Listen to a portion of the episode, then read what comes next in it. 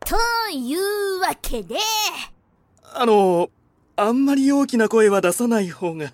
こんなめんどくさい仕事なんだからでかい声も出したくなりますよ。はあ、すいません。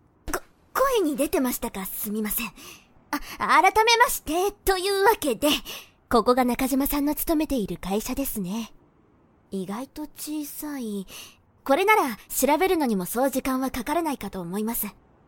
あ、あのー、本当に入るんですかもちろんです。こういう手合いのものは実際に現場を知らないとお話になりませんから。でもどうするんですかそんな簡単に入れるとも思えないんですが。大丈夫です。抜かりありません。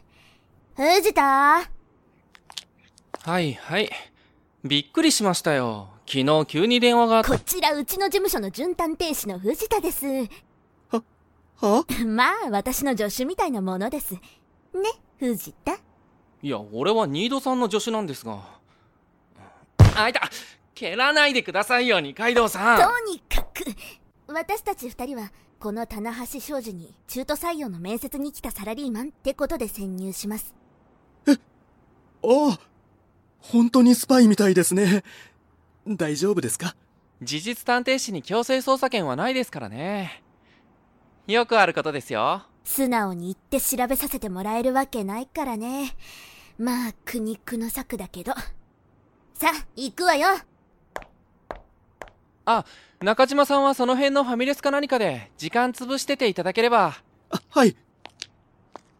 何してんの、藤田置いてくわよ